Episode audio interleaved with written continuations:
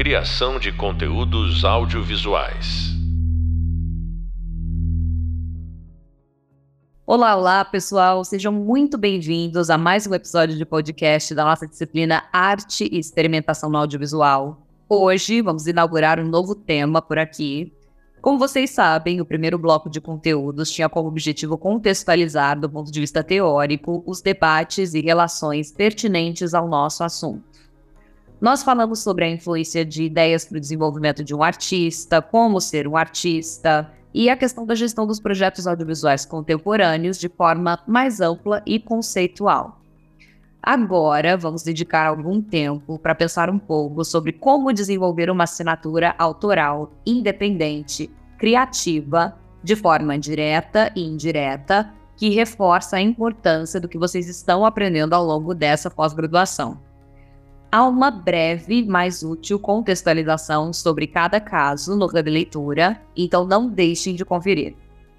Hoje, para começo de conversa, pretendemos tratar de absorver mais da experiência de um artista que possui uma assinatura conhecida mundialmente, não só no campo urbano, mas também na escultura, na música, na fotografia, nas artes gráficas e digitais. Eu dou mais uma vez as boas-vindas ao muralista, artista multimídia Alexandre Orion. Muito obrigada por estar conosco nessa disciplina e compartilhando toda a sua experiência e trajetória do mercado audiovisual. Para quem chegou agora na nossa disciplina, o Alexandre é atualmente o artista multimídia, muralista, que realizou exposições individuais em murais das principais capitais do mundo, no Brasil, tem muitas obras consagradas. Durante a pandemia, fez história na cidade de São Paulo. E gostaria de desejar um ótimo podcast para todos vocês que estão nos ouvindo e para nós também, Alexandre. Tudo bem? Tudo bem, tudo bem, tudo ótimo. Obrigado mais uma vez pelo convite. Alexandre, eu gostaria de te pedir, por favor, que você explicasse, segundo a sua interpretação, a respeito da construção de uma assinatura. Como deixar sua marca sempre registrada? Você tem isso nas suas obras?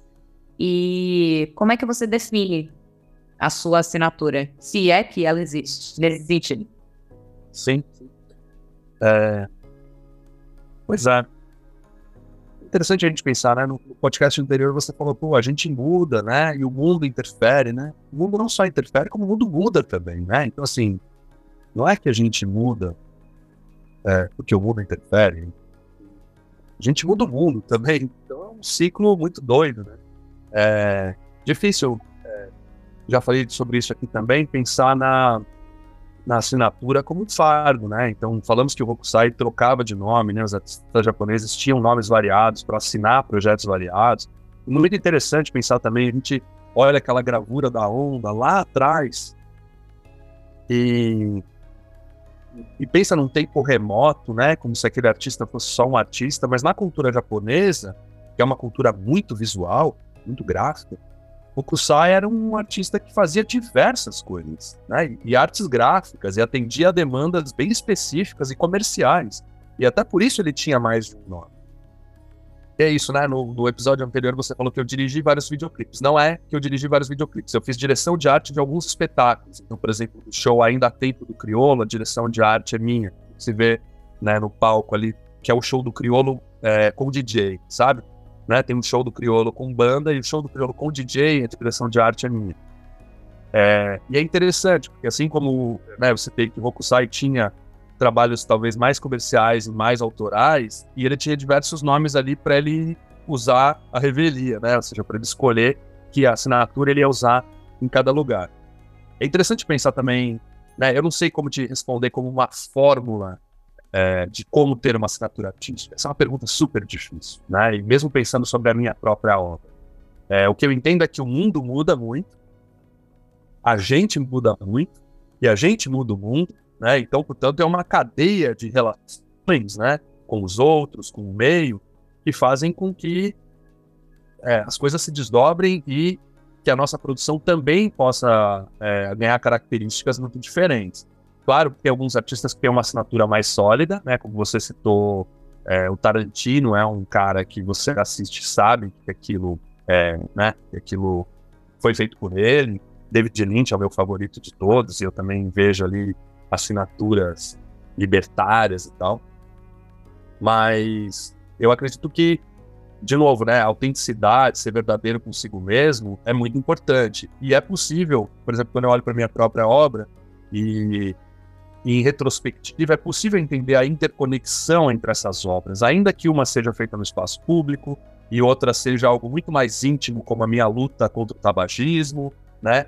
E, e às vezes são catarses, né? A obra de arte também passa por esse lugar de catarse, de mudar, é, mudar a si mesmo para mudar o mundo, mudar o mundo para mudar a si mesmo, né? Tem aquelas máximas de é, quer começar, quer mudar o mundo, começa a ir mudando a si próprio e tal. E eu acho que a arte ela tá também nesse lugar de processo individual. Mas só para a gente jogar umas anedotas aqui, umas como histórias. Como você definiria a sua assinatura? Conta a anedota e quer saber como é que você define a sua assinatura. Então, eu acredito que o humanismo é uma coisa que é uma busca permanente em todas as minhas obras, sabe? Então, de alguma maneira, isso tá, se fosse pensar como um DNA, né? É, isso tá presente em tudo. Uma relação é, com a cidade e com as pessoas, então o humanismo nesse lugar sociológico, no lugar urbano, é também algo que está em praticamente tudo que eu produzo. E aí mesmo é, em obras, de novo, que não tem a cidade como suporte, que não estão relacionadas a grafite, a street art ou qualquer coisa que seja, isso também volta. E mesmo nessas produções que poderiam se dizer mais comerciais, como a direção de arte do show do Criolo, né, o fato de ser rap, o fato de ser quebrada e as próprias narrativas ali, elas se validam né, com aquilo que eu acredito, com aquilo que eu penso e que é, com aquilo que eu entendo também por humanismo. É, mas as anedotas que eu ia jogar é aquela ideia de que o Picasso não pagava restaurante, né? Ele comia nos restaurantes e ele deixava uma assinatura no guardanapo. É, ou tem uma outra também que não sei se isso tem registro real, mas de que os marchands ficavam na porta dele querendo obra, querendo obra, querendo obra, e ele em algum momento falou: oh, Você quer um Picasso? E assinou uma tela, só assinou a tela e jogou pro cara: Toma aí um Picasso, só tem assinatura, né? É, mas eu gosto de pensar.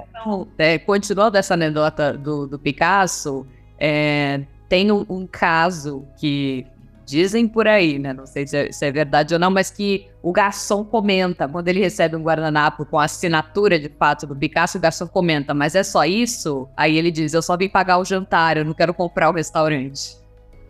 Sim, sim, sim. Tem essa história.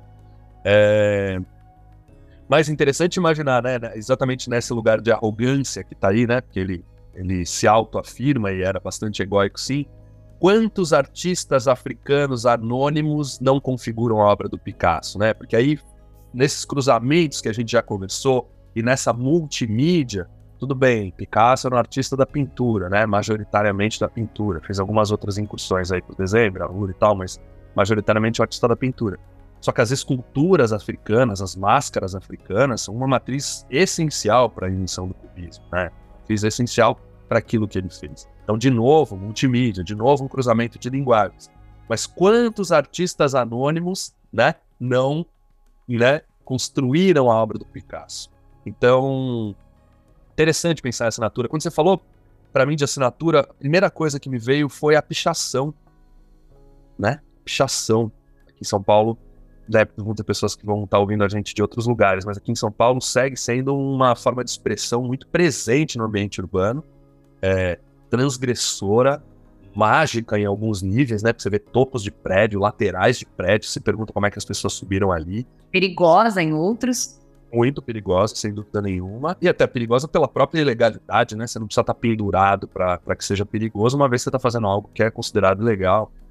É, e aí, independente se isso é arte ou não, independente da gente entrar por esse debate, porque, enfim, poderia ter podcast só sobre pichação, né, e a complexidade dessa, dessa forma de expressão, que já participou da Bienal, né, por exemplo. Então, sim, é, é limítrofe, é marginal, mas eu sempre digo, quando o centro diz isso é marginal, é porque já foi reconhecido, ou seja, você já está na fronteira. Você não está naquele gueto que ninguém te vê. Quando o cara fala, ah, você é marginal, pronto, o centro já te reconheceu, você já tá no limite, né? E se antes era uma transgressão, uma forma de expressão, tá beirando virar arte mesmo. E isso é muito legal. É, mas enfim, é, me veio essa ideia da pichação porque a pichação como forma de expressão, ela é a própria assinatura. Então, fazendo um paralelo aí com esse Picasso que assinou a tela, você quer um Picasso? Então toma isso aqui, né? É, a pichação ela tá nesse lugar de uma estética que se multiplicou como uma forma é, de cultura, que tem uma estética única, apesar de não ter um líder e nenhum regulamento de como fazer, né? Ela segue um certo padrão estético que vai sofrendo pequenas variações, curvas, né, acentuações, distorções, e aí cada uma ganha uma identidade como assinatura, mas ao mesmo tempo tem uma linguagem que parece costurar todas elas, né? Muito interessante como movimento social, eu sou realmente fascinado com a pichação. E a gente pode também pegar a assinatura e entender ela também do ponto de, de publicidade. Quando, por exemplo, eu acho que a gente já teve uma conversa é, sobre isso, quando a gente consegue, por exemplo, um artista que fez uma série de uma obra de determinada maneira, você falou aqui do Gêmeos usando, por exemplo, o amarelo e o vermelho, vamos supor que eles assinassem uma lata de panetone para uma determinada marca. E essa, essa série fosse disponibilizada nas prateleiras do supermercado e as pessoas que nunca tiveram a oportunidade de saber quem são esses artistas, onde eles estão, ou qual é o propósito que eles fizeram determinadas obras, se apropriem dessa lata e coloquem para decorar o interior de suas casas. Então, acho que a assinatura, ela também possibilita. E aí, a gente está fazendo uma crítica, obviamente, à produção em série, no sentido de tudo vira produto, mas também valorizando que isso pode fazer com que a arte seja mais democrática para o cotidiano de pessoas que às vezes não têm a oportunidade de olhar com os olhos de contemplação, porque a gente vive num mundo cotidiano, as pessoas têm ofícios e ficam atrás de planilhas e atrás dessas planilhas elas vão pautando o seu cotidiano e elas ficam cada vez mais distantes de um ambiente lúdico. Sim. Portanto, a obra de um artista com, uma, com assinatura, ou, ou não, mas normalmente quando a gente trabalha com um produto, uma lata de panetone, é um artista que já fez alguma coisa em série. É, sim, sim. Pode trazer um certo brilhantismo para o cotidiano de milhares de pessoas. Então, a arte como assinatura nesse aspecto. O seu, com certeza, é... quando você fala do grafite, eu te vejo muito dessa, dessa maneira e nesse lugar. É, não, porque dizer isso, né, também, o meu trabalho ele não é uma pesquisa estética, sabe? Claro que ele passa por diversas pesquisas estéticas, mas de maneira geral, é, que pode até ser considerado como uma assinatura também minha, é, eu tenho uma vontade de comunicar coisas, sabe, me ajuda. E, e aí, as ferramentas que eu vou usar para comunicar são aquelas que me parecerem as melhores para aquela mensagem, né? Então, e muitas vezes eu entro, eu enveredo caminhos que eu desconheço completamente. Então eu já usei inúmeras vezes técnicas ou que não existiam, ou que de alguma maneira eu inventei, como na polografia, por exemplo, que eu usei os escapamentos dos carros para imprimir uma gravura, né? E é muito louco, porque o escapamento a gente nem imagina, mas o escapamento é quente demais. Ele queima qualquer coisa que você coloca ali perto dele, né? O escapamento de caminhão. E eu fiz o que eu chamei de polografia. Então, claro, eu, eu me apropriei de diversas técnicas, né? Usei diversos elementos, mas foi uma pesquisa árdua conseguir fazer uma gravura numa temperatura, num chacoalhar do caminhão rodando, né? Essa coisa tinha mil desafios. É, mas muitas vezes ou eu usei uma técnica que não existia, porque para mim ela era parte da narrativa daquilo que eu queria dizer, da minha mensagem, ou eu usei técnicas que existem, mas que eu desconheço completamente, entendeu? E tudo aí passa a ser um mergulho, uma pesquisa para fazer funcionar. No entanto, o que você estava falando sobre a lata de panetone, né, como um exemplo, claro que para artistas que têm, e a gente vai provavelmente voltar a falar disso quando a gente falar de mercado, para artistas que têm uma pesquisa estética, e ela é muito nobre, que o cara vai desenvolvendo, se aprofundando, né, elaborando uma linguagem que se torna uma estética própria. É, isso é uma assinatura, assim, explícita, né? Da mesma jeito que a gente citou Tarantino, que, na minha opinião, é um DJ, né? Ele é um cara que, ele, por mais que ele não trabalhe com colagem, ele deixa muito explícitas as referências que ele tem, né? Ele pega o trash movie, ele pega, sabe, aquelas coisas de baixa qualidade, inclusive, e ele junta isso tudo, por mais que ele produza tudo, ele faz de uma maneira que você reconhece as linguagens e até o lado teatral, o lado mal acabado do cinema, né? Ele joga com isso tudo. É, mas enfim, o que eu ia dizer é que artistas têm uma pesquisa estética, eles tendem a fluir melhor no mercado. A gente provavelmente volta a falar disso, né? Mas quando, as, quando a, a, obra do artista ela é reconhecível, independente da assinatura de fato, né? Mas que a obra e a, a visualidade faz com que você reconheça o artista, isso facilita os caminhos dele em áreas da publicidade, em áreas mais comerciais, né? É, não é bem o meu caso. Não é bem o meu caso. E acho que tocando nesse ponto, a gente consegue inspirar muitas pessoas que estão ouvindo a gente a fluírem por esses lugares e descobrirem quais são as possibilidades para o universo particular e identitário de cada um. Você disse que o seu papel também na, na arte é comunicar. E aí eu queria primeiro te parabenizar por essa grande potência da comunicação que, e tão necessária que você construiu, que na minha forma de, de audiência, assim, quando eu fui impactada por esta sua obra que eu vou, eu vou falar agora, a sensação que, que eu tive diante da obra foi de aplauso, não só pela obra, mas pelos protagonistas que estão sendo comunicados através do seu trabalho naquele ambiente. Enfim, o que eu quero dizer com isso? Eu gostaria muito que você é, comunicasse aqui para gente o conteúdo do seu mural Saudação, que foi produzido por você durante a pandemia. Então, é, ou seja, você se colocou em risco, assim como os profissionais que você também está homenageando neste mesmo mural.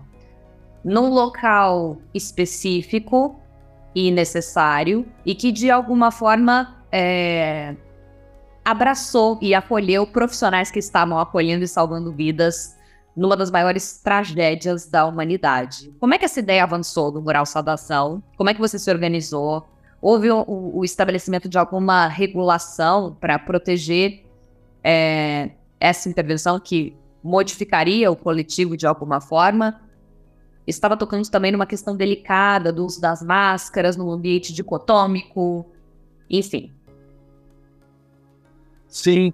É, é o saudação, assim, o, o, momento da pandemia despertou. Eu sou um cara muito crítico, né? Meu pensamento, eu tenho um pensamento crítico permanente, sou muito crítico comigo mesmo, me cobro em níveis muito altos, né?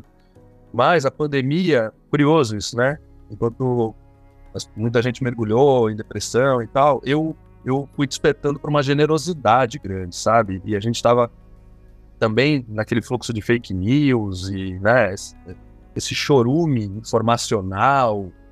E eu lembro que eu estava aqui no estúdio, né, nessa época trabalhando num projeto de editorial, e tinham sete pessoas trabalhando comigo. E uma delas, quando começou a história da pandemia, assim, logo no começo, ela achou um site que atualizava o número de mortes no mundo todo. E ela deixava aquela parada aberta.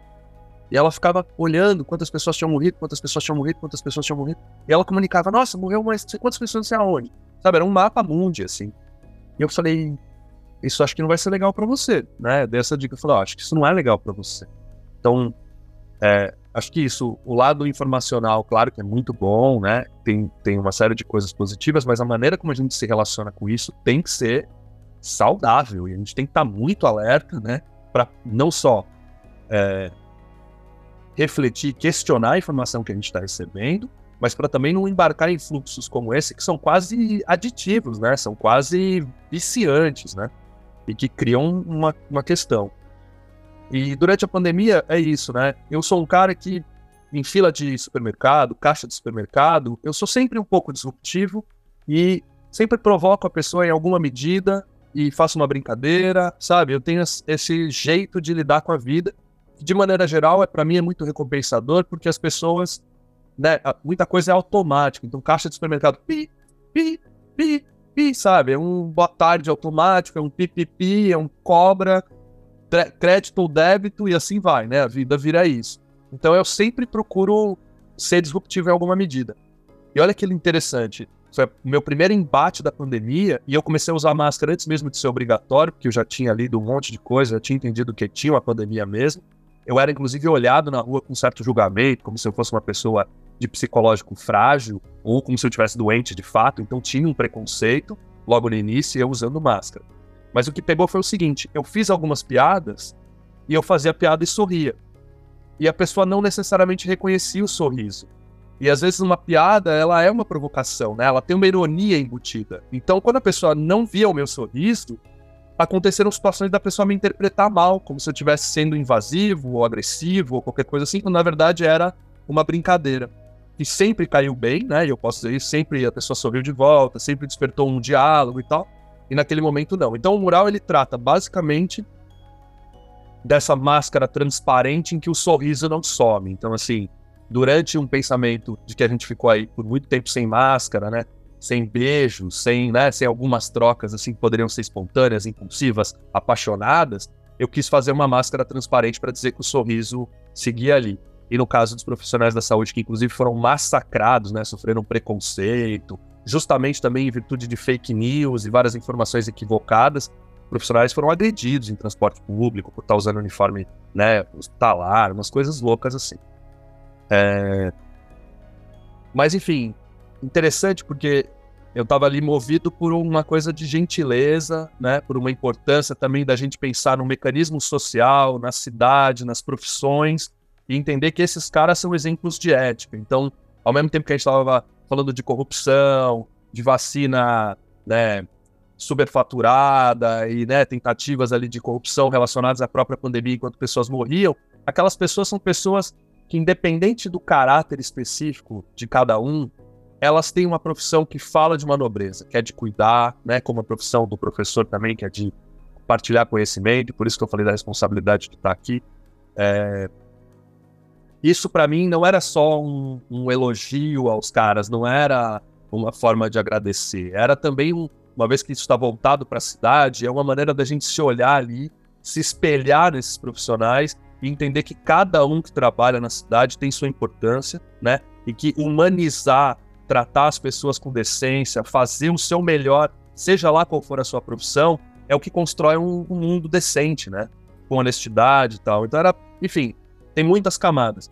Mas de fato, de fato era isso. Trabalhando dentro de um hospital durante a pandemia, é, inclusive com não só as limitações relacionadas à Covid, mas toda a complexidade que é estar dentro de um hospital, né? Um hospital é um ambiente de um rigor absoluto com diversas questões. Então, mesmo as questões de segurança do trabalho, né, e tudo mais que o mural envolve, que não é uma coisa nem pequena e nem simples de se fazer, é, ali alcançou, eu diria, o ápice da complexidade, sabe? Então, assim, quer falar de alguém que entende de mural é a minha produção, porque ali a gente lidou com tudo que vocês possam imaginar de complexidade, é, inclusive até de aprovação, né, de troca com a direção do hospital, que naquele momento tinha mil prioridades que não tratar de uma coisa que era uma obra de arte. Mas só para concluir, é, com dois pontos, um foi muito interessante perceber, e aí a gente nem tinha essa, esse conhecimento inicialmente, mas o hospital tem recursos humanos, né? Existem cuidados com aqueles profissionais. O que aconteceu durante a pandemia é que esses profissionais que já trabalham com situações de risco, situações extremas, eles estavam no pior momento deles, porque tudo que o RH podia fazer de atividade cultural, é, de dinâmicas, estava suspenso também. Então os caras estavam vivendo o pior momento psicológico da carreira deles, da vida deles, é, e sem ter nenhum tipo de possibilidade de escape, seja com uma atividade cultural dentro do hospital, seja com uma dinâmica coletiva, tudo isso tinha sido suspenso. E aí, para a gente também trazer para o nosso tema do audiovisual, é, de novo, a obra segue lá, quem faz a travessia da ponte para acessar o Hospital das Clínicas vê ela, né, ela está bem de frente para a única passarela de pedestres da Rebouças. Mas o vídeo que eu fiz em parceria com os meus amigos da Big Bonsai é né, o, o ouro da história, porque a gente, no vídeo, consegue trazer esses profissionais, porque esse é o ponto mais importante. É, a gente estava num momento de inúmeras mortes, de sofrimento né, coletivo de diversas maneiras, mesmo para quem podia ficar em casa protegido, o psicológico estava sendo atacado. E a última coisa que me interessava era ir lá fazer um mural para conseguir louros em torno de uma desgraça coletiva. Isso era a minha maior preocupação. E no mural, obviamente, eu fiz lá que eu chamei de mosaico de, de retratos, né? Eu peguei diversos rostos, juntei o olhar de um com a boca do outro e é quase impossível reconhecer quem é quem, mas muita, muita gente se fala, pô, parece fulano e tal. E como eram milhares de profissionais, eu não teria como retratar todos. Então eu fiz um mosaico de fisionomias. Porém, nas entrevistas que a gente conseguiu fazer para o SP1, para o Jornal Nacional, é, o próprio documentário do, do projeto, eu consigo dar a palavra para os profissionais da saúde. Isso era o que mais me interessava, entendeu? Que eles pudessem falar. Ainda que no documentário tenha, eles tenham ficado elogiando e agradecendo pelo mural, então acaba que volta para mim, né, como uma coisa elogiosa. Mas independente disso, a, a gente conseguiu nas matérias de TV e tudo, em parceria com o próprio hospital, trazer os profissionais para a pauta, trazer os profissionais para falar. Né? Então, aí pensando em multimídia, pensando em audiovisual, a narrativa ela está muito mais no documentário e ela está muito mais naquilo que a gente consegue desdobrar na própria mídia, né? televisiva, jornalística, é, e colocando os profissionais, sabe? A gente realmente tramou isso para que não fosse uma coisa aleatória. Eu não queria ser porta-voz e falar de uma problemática do hospital que eu não domino, né? E muito menos protagonizar algo tá totalmente fora do meu, do meu conhecimento, sabe? E nesse papel de, você falou aqui coisas é, relacionadas a fazer o seu melhor, é, eu gostaria que a gente tem, os artistas e todas as pessoas no mundo, no mundo contemporâneo, assim, nós temos vícios, compulsões, fragilidades, momentos que a gente às vezes tem um determinado comportamento que ele pode ser nocivo em vários momentos ou em vários lugares, se você conseguiu transformar um vício ou uma compulsão, se isso foi para você, ou algo que te fazia mal e que você não queria mais, em obra de arte, você externalizou um vício e colocou ele em um determinado lugar.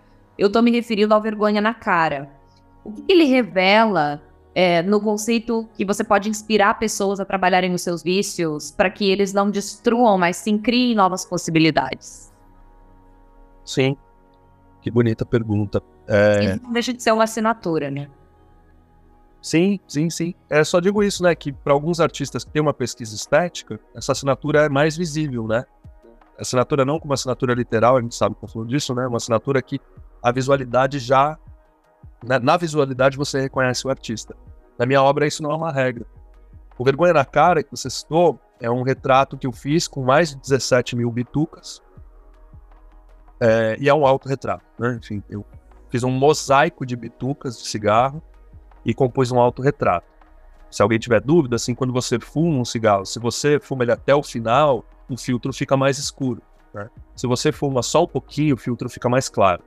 E se você fuma até o finalzinho mesmo, a ponto da brasa do cigarro, queimar o filtro, ele fica preto, né? Que ele é uma, uma substância é, plástica, né? Então ele queima e fica totalmente preto. E eu usei, eu, a primeira coisa foi fazer uma triagem dessas bitucas. Não eram cigarros que eu fumei esses. Claro que como narrativa seria muito mais legal dizer, ah, eu fumei esses cigarros. Eu, infelizmente, fumei muito mais do que esses cigarros, mas eu não guardei cigarro por cigarro, eu fiquei fumando esperando até ter 17 mil bitucas, né? Até porque seria impossível viver no estúdio, entrar no estúdio, assim como foi durante o período de confecção da obra. Né? O estúdio cheirava cinzeiro Parecia que você tava com uma cara, com a cara enfiada num cinzeiro, é, de final de uma festa, daquelas de arrumba, quando você chegava na porta da rua do estúdio. Não era dentro, era lá fora, com a porta fechada, a calçada cheirava como se você tivesse com a cara enfiada num cinzeiro. Então, você imagina entrando, era nauseante a sensação. É, e de fato foi um processo que eu escolhi fazer, esse meu autorretrato, que depois eu chamei de vergonha na cara, é, justamente para lidar com a questão dessa compulsão. Eu fumava e fumava muito, e até por isso, por exemplo, se fossem meus próprios cigarros, a obra teria um tom só, porque eu não tinha essa coisa de fumar um pouquinho e jogar fora, entendeu? Eu fumava os cigarros inteiros, justamente por ser um artista, não estar tá no escritório, não ter que descer para fumar, não ter que me deslocar, eu fumava e fumava o tempo todo e fumava os cigarros inteiros. E era uma coisa de verdade, eu tava num estágio assim de, de vício, de, de adição, né, de compulsão, muito terrível. Tá? Até digo que talvez tenha sido mais fácil parar, porque eu fumava tanto que não tinha outra alternativa, né? Sabe? Era, assim, tinha alcançado o limite mesmo. É... Mas enfim, foi uma escolha que eu fiz como um processo, quase arte terapia, né? Que é o, algo que eu questiono um pouco, mas como um processo para parar de fumar. Então é isso, eu entrei nesse autorretrato, pedi para empresas que coletam bituca me, me darem essas bitucas, e com elas eu compus um mosaico com o meu próprio rosto é, foi um trabalho de vários, de, de dois meses aproximadamente, é, em que eu fui colando essas bitucas, né, numa superfície, E claro, como tudo, a gente está aqui falando de processos técnicos e tal, existia um grid, uma coisa toda planejada para que aquilo funcionasse, né? Não era uma coisa assim como, ah, aleatória, vai colando. Primeiro a gente separou as bitucas todas por cor, né? E depois a gente foi. É... Eu fui colando essas bitucas também pela tonalidade. Só que apesar de ter um grid, um planejamento, em algum momento, claro, uma bituca foi mordida, outra bituca estava amassada. Em algum momento aquele grid deixou de funcionar e aí virou um processo muito mais autoral, muito mais complexo e que tinha que driblar né, a falha do planejamento inicial. Mas, criando esse paralelo com a assinatura, que é o nosso, né, nosso tema inicial aqui, eu gosto também de pensar que isso era um processo muito pessoal que eu transformei numa obra de arte. No entanto, as compulsões estão aí no mundo, são muitas, né? E elas podem ser por comida, elas podem ser por um consumo, podem ser por roupa, podem ser por sapato, né? Mas eu gosto de pensar que a bituca do cigarro, ela é uma demonstração. Uma vez que o cigarro é notadamente é, algo que faz mal à saúde, né? Toda compulsão de alguma maneira faz, mas independente, um cigarro já faz mal para a saúde, né? E, e aí pensar que a bituca ela ainda é algo nocivo para o meio ambiente, né? Do ponto de vista que ela não se desfaz em pouco tempo, então ela é uma poluição e tal. E aí pensar que você, de alguma maneira, a sua compulsão, ela te mata em alguma medida, e o que você descarta dela ainda é nocivo para o meio ambiente, isso expande de algo que poderia ser totalmente íntimo, né? Do autorretrato, de uma coisa íntima, expande para um pensamento sobre consumo e compulsão na, na contemporaneidade, né? Com todas as camadas que isso pode ter nos diversos produtos que a gente puder aplicar essa ideia, né?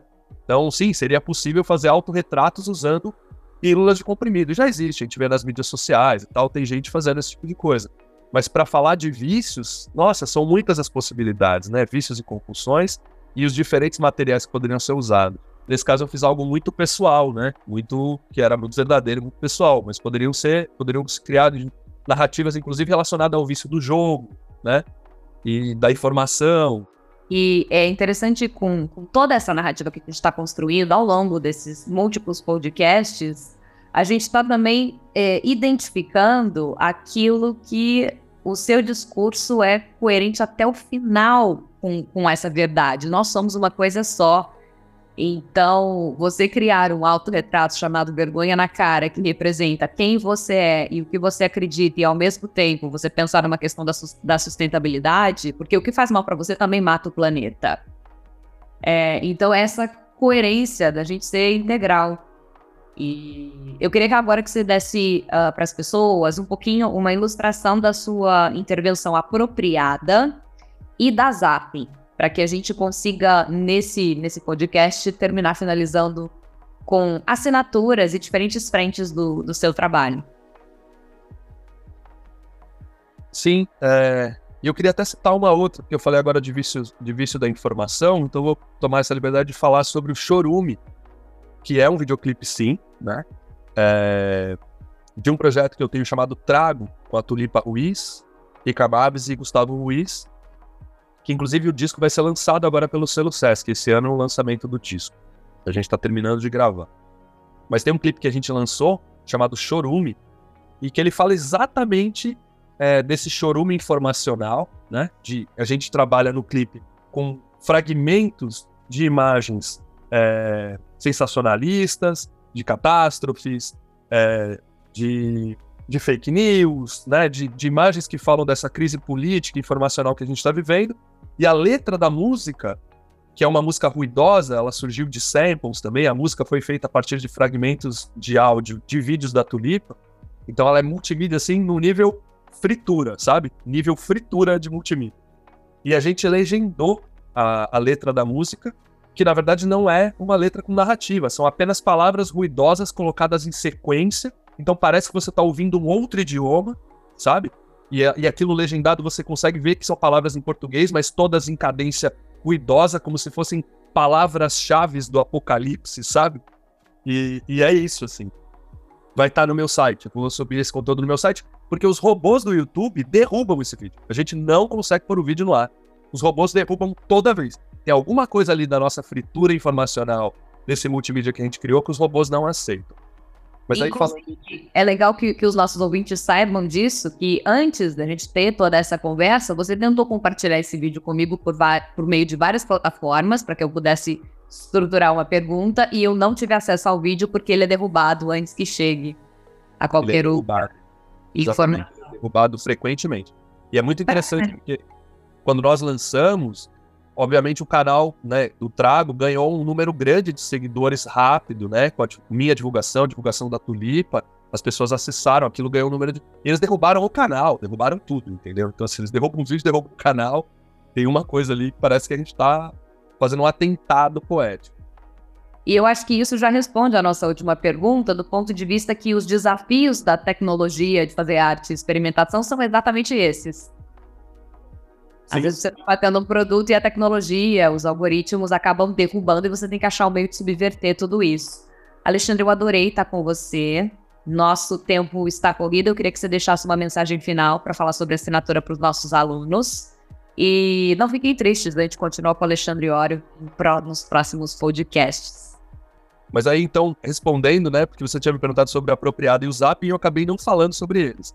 O Apropriada foi um projeto que eu fiz no Sesc Santos, em que eu usei mais de 700 placas de vende e aluga e uma secretária eletrônica.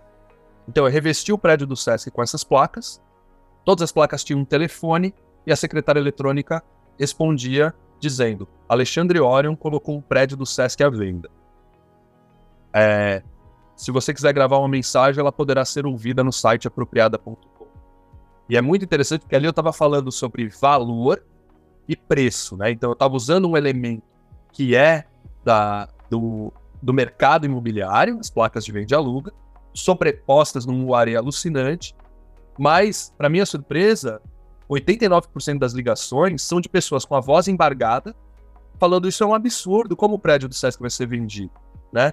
E elas falam da relação afetiva que elas têm com o espaço. Então, eu estava usando algo que normalmente está ligado a preço, a comércio, a venda, né? Para despertar nas pessoas um sentimento é, emotivo, emocional sobre a relação que elas têm com aquele espaço. E sobre o valor que elas dão para aquele espaço naquela comunidade. E já o Zapping é interessante, porque é um projeto de pintura, são pinturas feitas sobre PVC expandido. Então, o suporte é PVC expandido recortado, na maioria das vezes, são silhuetas, e eles são pintados com tinta acrílica. Só que eu lanço mão de, do uso de, do turquesa para fazer algo que se, que se é, refere ao chroma key, né, que é algo que é usado em TV, cinema e tal, então aquele tom de fundo em que você pode colocar qualquer outra imagem. E, e faço muito uso de pixels também nas imagens. Então eu estou ali trabalhando com um projeto que é sobre pintura, né, que cuja técnica é pintura, mas eu estou em Zapping falando exatamente também desse excesso de informação e dessa efemeridade das imagens. Então, no caso do, do Zapping, o chroma key, esse tom de turquesa, ele pode estar tá falando de uma ausência, ele pode estar tá falando de algo para você imaginar que falta ali na obra, né? E os pixels, eles falam também dessa imagem que ainda não carregou, dessa imagem é, desconhecida, dessa coisa. Lembra que usavam também isso no, no olho de menores de idade em, em vídeo? Lembra disso? Que eles pixelizavam a imagem para você não reconhecer quem está ali. Então, ele tem todo esse lugar da, do pixel como linguagem, mas também como informação. Então, são pinturas que falam totalmente sobre a mídia digital, sabe? Em sua grande maioria, o assunto é esse. Assim. E que elas não deixam de ser uma gamificação, uma metamorfose que pode ser, nos dias contemporâneos, relacionadas ao metaverso e ao universo de NFTs. Portanto, eu adorei estar com você. Alunos, não deixem de conferir os vídeos que a gente produziu para o nosso Hub Visual. Acessem também o nosso e-book que consta no Hub Leitura e por meio deles vocês se aprofundam ainda mais nesses assuntos. Na nossa próxima conversa, vamos descobrir sobre o mercado experimental. Você acabou de ouvir um podcast Como Ter uma Assinatura de Artista com Alexandre Ório. Eu sou Natália Ribeiro e te encontro logo menos para um outro papo.